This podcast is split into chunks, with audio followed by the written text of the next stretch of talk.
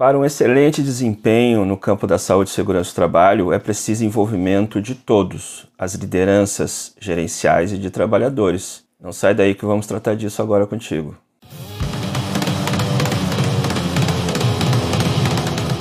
Para quem não me conhece, eu sou o Gerson Rocha, do canal Cogito Podcast, um espaço para debater as questões de saúde segurança do trabalho e relacionadas à vida. Logo, a saúde e segurança do trabalho está presente em muitas situações da nossa vida cotidiana, na nossa realidade de vida. E hoje vamos tratar da liderança, tanto das gerências quanto dos trabalhadores, na promoção eficiente da saúde e segurança do trabalho dentro das empresas e das instituições. Esse é baseado num artigo da Agência Europeia de Saúde e Segurança Ocupacional que eu trago para vocês. Antes de iniciarmos o tema, te peço que se inscreva aqui no canal do YouTube, clicando aqui embaixo inscrever-se no sininho para receber as, as notificações de novas postagens e curta esse vídeo para que ele possa chegar a mais pessoas e o YouTube entenda que é um assunto de interesse de mais pessoas e o apresente né, nas pesquisas. Também nos siga nas redes sociais, Facebook, Instagram e também em canais de podcast que, que transmitem podcast como o Spotify, o Google Podcast e outros também importantes que, são, que estão presentes, esse, está presente esse nosso conteúdo. Esse é mais uma é, publicação, esse é mais um episódio, mais um vídeo da nossa jornada do Abril Verde, onde dia 28 se comemorará o Dia Mundial da Saúde e Segurança do Trabalho. Então, o canal Cogito se propôs no sentido de valorizar o Abril Verde e instituí-lo nacionalmente, junto com vários outros profissionais que estão fazendo isso, como um com a cor verde, o abril para que a sociedade possa refletir e pensar e tratar das questões de saúde e segurança do trabalho tão presentes nas vidas de cada um por conta da nossa vida no campo de trabalho, nas atividades de trabalho e sabendo que esse trabalho vitima as pessoas com doenças e até a morte. Então, hoje o tema liderança e participação dos trabalhadores estabelece inicialmente o quê? que a liderança, os gerentes das instituições, estando públicas ou privadas, as empresas privadas, são extremamente responsáveis pelo sucesso da saúde e segurança do trabalho. Os resultados em matéria de saúde e segurança do trabalho que poderão se obter não ocorrerão só pela, pela existência de normas, como é o caso agora da nova NR1, né, Disposições Gerais e Gestão, Gerenciamento de Riscos Ocupacionais. É preciso que a alta administração da empresa esteja comprometida claramente com isso, para que o sucesso seja alcançado e realmente não se torne mais um documento a existir e ser mostrado para fiscalização e não ganhar multas, mas sim para alcançar os reais objetivos, que é a proteção da saúde e segurança dos trabalhadores, evitar acidentes e doenças do trabalho, e isso também sinalizará que a empresa realmente tem qualidade, ou seja, a saúde e segurança do trabalho como pilar de qualidade de qualquer empresa ou instituição pública ou privada. Não há mais como adiar essa questão. Então, as questões de saúde e segurança do trabalho não são só, só compromissos legais e éticos. Né? São estratégias que buscam anunciar para os demais da sociedade, para as outras instituições para a sociedade em geral que aquela empresa, instituição, é uma empresa preocupada com o crescimento real, respeitando os direitos humanos por onde passa claramente aqui no nosso, na nossa abordagem a saúde e segurança do trabalhador. E essa redução de riscos ela precisa começar da, do topo, ou seja, uh, os gerentes, as chefias, os empresários precisam dar o exemplo para isso, ou seja, precisa uh, haver um comprometimento real com o estabelecimento de uma política de redução de acidentes e doenças do trabalho. E não só cumprir as normas que são mínimas, eu sempre vou destacar isso, e, não cumpri-las como se fosse um máximo a ser atendido, ou simplesmente como se fosse uma obrigação legal, que muitas vezes, na boca de alguns empresários, já ouvi que, que são exageros, né? que a empresa privada ela tem que ser completamente é, protegida de qualquer fiscalização do Estado e não poderia nem ser obrigada a ter serviços de saúde e segurança do trabalho, muito menos obrigado a contratar qualquer empregado, como por exemplo os profissionais da área da saúde e segurança do trabalho. Então, nesse, nesse, nesse sentido, nessa, é necessário que se cumpram alguns tópicos. é necessário ter um sistema de gestão em saúde e segurança do trabalho. É um programa de gerenciamento de riscos ocupacionais, esse é o nome da, trazido pela nova NR1, mas também vários outros programas, e esses programas estarem associados aos demais programas da uh, instituição da empresa. Na verdade, correto, o que deve ser buscado é que a saúde e segurança do trabalho permeie todas as áreas de planejamento da empresa e instituição. Não seja um acessório, uma caixinha só naquele organograma. Seja participante de todo o processo, porque em todos os processos onde há o trabalho, onde há produção, onde há a criação, né, a produção da ciência, do ensino, da educação, da pesquisa, a saúde segurança do trabalho deve estar presente. E esses sistemas têm que ser monitorados, esses sistemas têm que ser permanentemente auditados por, pela, o, pelo alto staff, né, pelo alto comando da empresa,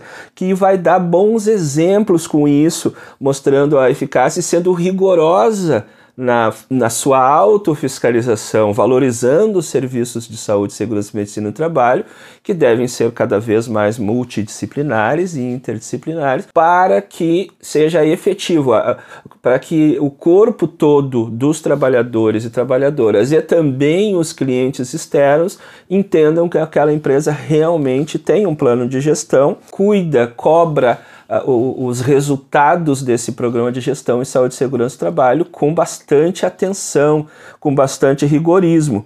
E também importante nesse processo de liderança é motivar os trabalhadores à participação. Isso não é algo que está só na lei, isso é uma estratégia importante para que os trabalhadores, através de canais organizados, participem da gestão em saúde e segurança do trabalho e possam ser agentes também de criação, de sugestão, de opinião e de realização da política de saúde e segurança do trabalho. Então estabelecemos duas situações, mas ao mesmo tempo convergentes, que devem ser convergentes. A liderança para para a saúde e segurança do trabalho, ela é exercida por essas duas partes. Pela empresa, na representação da sua gestão, especialmente o conselho da empresa, o conselho superior da empresa. Muitas empresas grandes têm isso, ou o próprio dono da empresa, dando exemplo a partir dos seus diretores, independente do, do tamanho dessa empresa ou instituição mas também favorecendo, estimulando, cobrando, garantindo a participação dos trabalhadores com a mesma finalidade. É fundamental, isso sem dúvida uh, nenhuma. E uma liderança fraca, tanto das, da empresa quanto dos trabalhadores, promove o contrário promove uma saúde e segurança fraca, promove a desvalorização dos profissionais de saúde e segurança do trabalho e, com isso, o um aumento de acidentes e doenças do trabalho e o um aumento de mortes em decorrência do trabalho e de incapacitações, problemas de saúde no campo da saúde mental, dos riscos psicossociais, além dos riscos tradicionalmente conhecidos e valorizados que causam né, incapacitações, mortes, sinistros, né, causam acidentes graves de grandes proporções que vitimam física e socialmente a sociedade daquela né, comunidade, daquela empresa, instituição e também o seu entorno. Então, além disso, uma liderança fraca, fraca no sentido de não haver participação qualificada dos trabalhadores por conta da empresa não valorizar isso. E, tal, e aí aqui eu coloco um dado por conta da liderança dos trabalhadores através dos seus sindicatos de representação também serem fracos na medida em que entendem que tudo se resolve com pautas genéricas, quando na verdade o trabalhador de uma instituição privada ou pública, de uma empresa privada ou de uma instituição pública, ele está no dia a dia no seu trabalho. Independente das situações macro mundiais, macro uh, do, do Brasil, né, do, do seu país, é, o, todos os dias ele tem que trabalhar. Ou seja, ele vai para a loja, ele vai para a indústria, ele vai para a universidade realizar sua tarefa. E em épocas de pandemia, com, com, essas alterações, já tem sinais claros de sofrimento do trabalho em home office, trabalhar em casa, né? do trabalho doméstico que virou a nossa casa, o escritório, e com todos os problemas que o escritório traz. Mas, enfim, uma liderança fraca da empresa, uma liderança fraca sindical promove o quê? Mais acidentes, mais doenças, mais adoecimentos e mortes, além de gastos maiores, tanto diretamente para a empresa quanto para os serviços de previdência, o que certamente é um custo indesejado e caro sempre, porque é injusto por sua origem. Né? Existem mecanismos de conhecimento para evitá-los.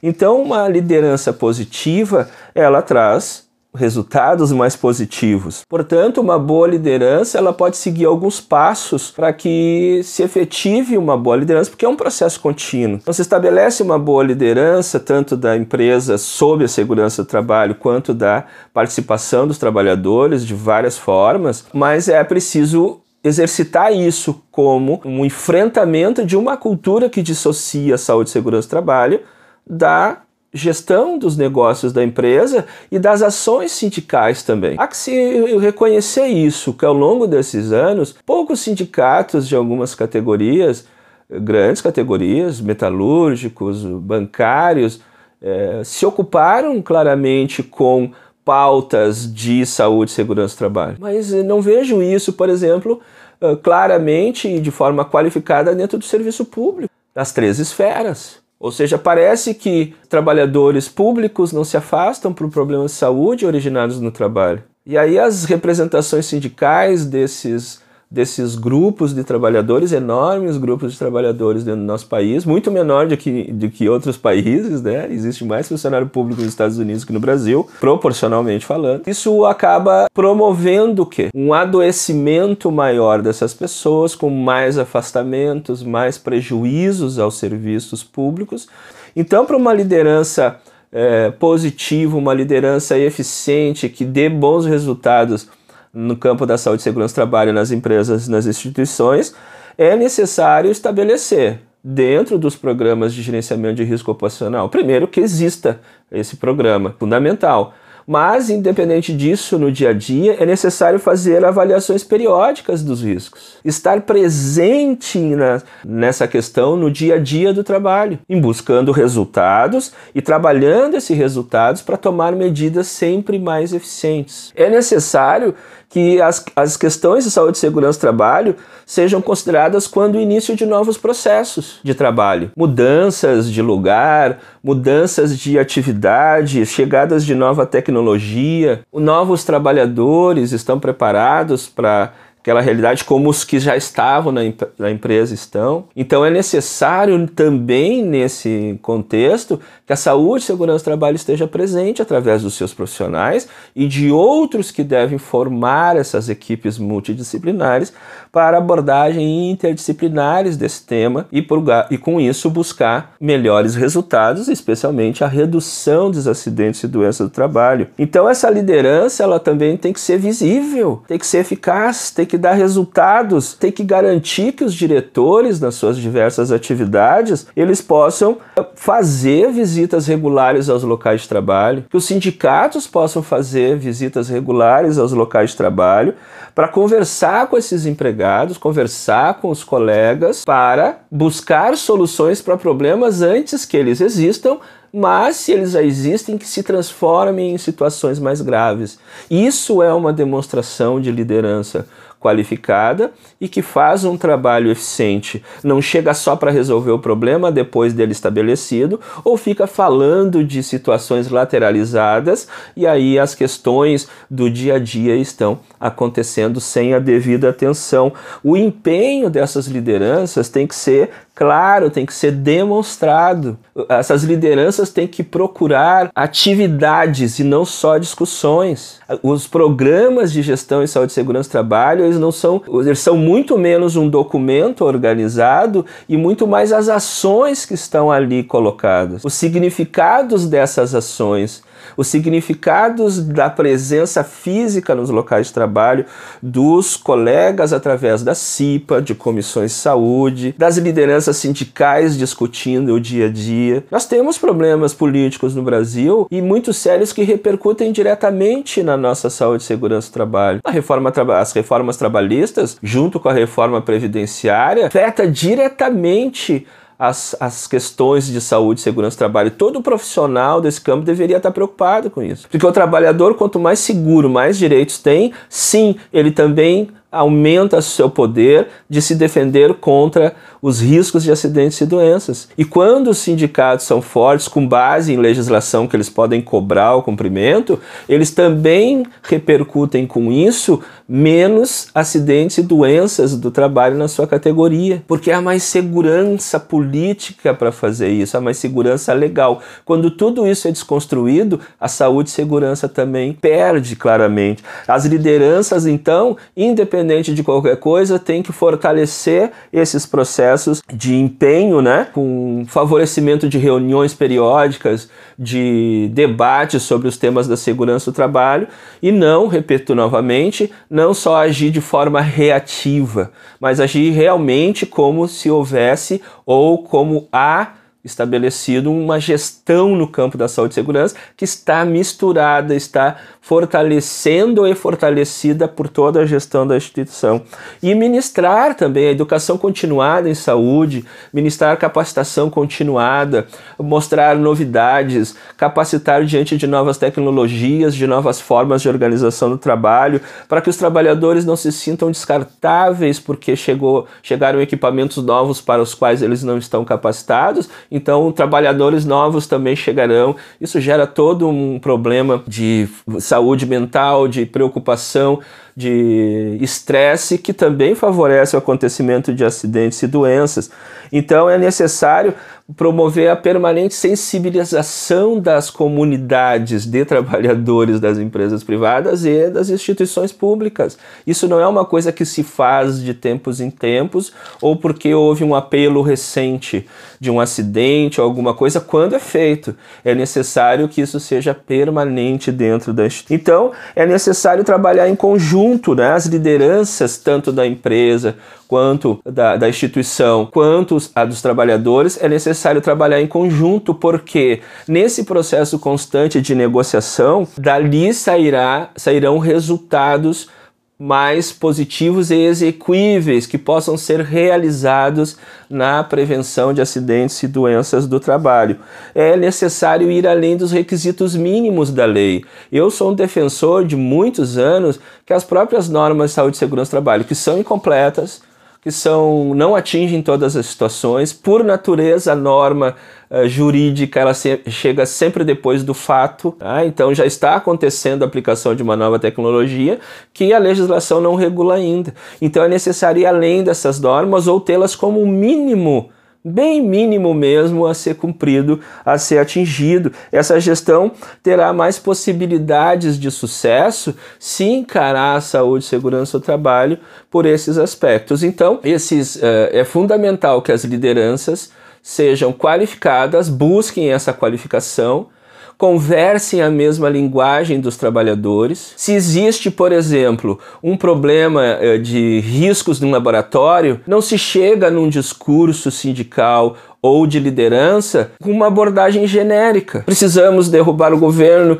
precisamos qualificar a empresa. Não, o problema é ali naquele laboratório. Aquele, aqueles trabalhadores, aquela equipe de trabalhadores precisam de uma resposta para aquilo, uma resposta técnica, mas também uma resposta política que fale responda à sua necessidade. Então é fundamental que sa saibamos claramente que tudo o que acontece no macro, ou seja, a política hoje do país é uma política que favorece o negacionismo em relação à ciência, logo ele favorece o negacionismo em relação a muitas legislações, porque a, a ciência jurídica é um campo da ciência e ela que cuida, né, uh, estuda mais aprofundadamente a criação de normas que regulam as nossas relações e dentre essas normas estão as normas de segurança e medicina do trabalho. Mas é necessário que mesmo nesse contexto se atenda às necessidades específicas do trabalhador, daquele grupo de trabalhador naquela situação específica. Então sejamos mais é, objetivos nessa questão, entreguemos mais resultados e conquistemos mais essas categorias de trabalhadores e também a formação de gerentes né, nas lideranças e a formação de gerentes, ou, ou seja, lideranças sindicais que consigam claramente sair do discurso, sair das questões uh, gerais da, da, da, luta, das lutas que existem, ou da necessidade da empre, do empreendedorismo nos negócios, e se atenda claramente uh, através de uma liderança positiva, ética e cumpridora das suas obrigações às necessidades dos trabalhadores que se apresentam. Então, é necessário esse diálogo favorecer esse diálogo, favorecer os círculos de organização no local de trabalho, como CIPA, comissões de saúde, e que as lideranças sindicais e que as lideranças empresariais conversem seriamente e atuem seriamente nesse processo de liderança, e que há uma construção e que esperamos ter contribuído com isso, com essa abordagem nesse Abril Verde. Então, agradeço a atenção de todos e todas, peço que se inscreva no canal, compartilhe esse vídeo e até a próxima!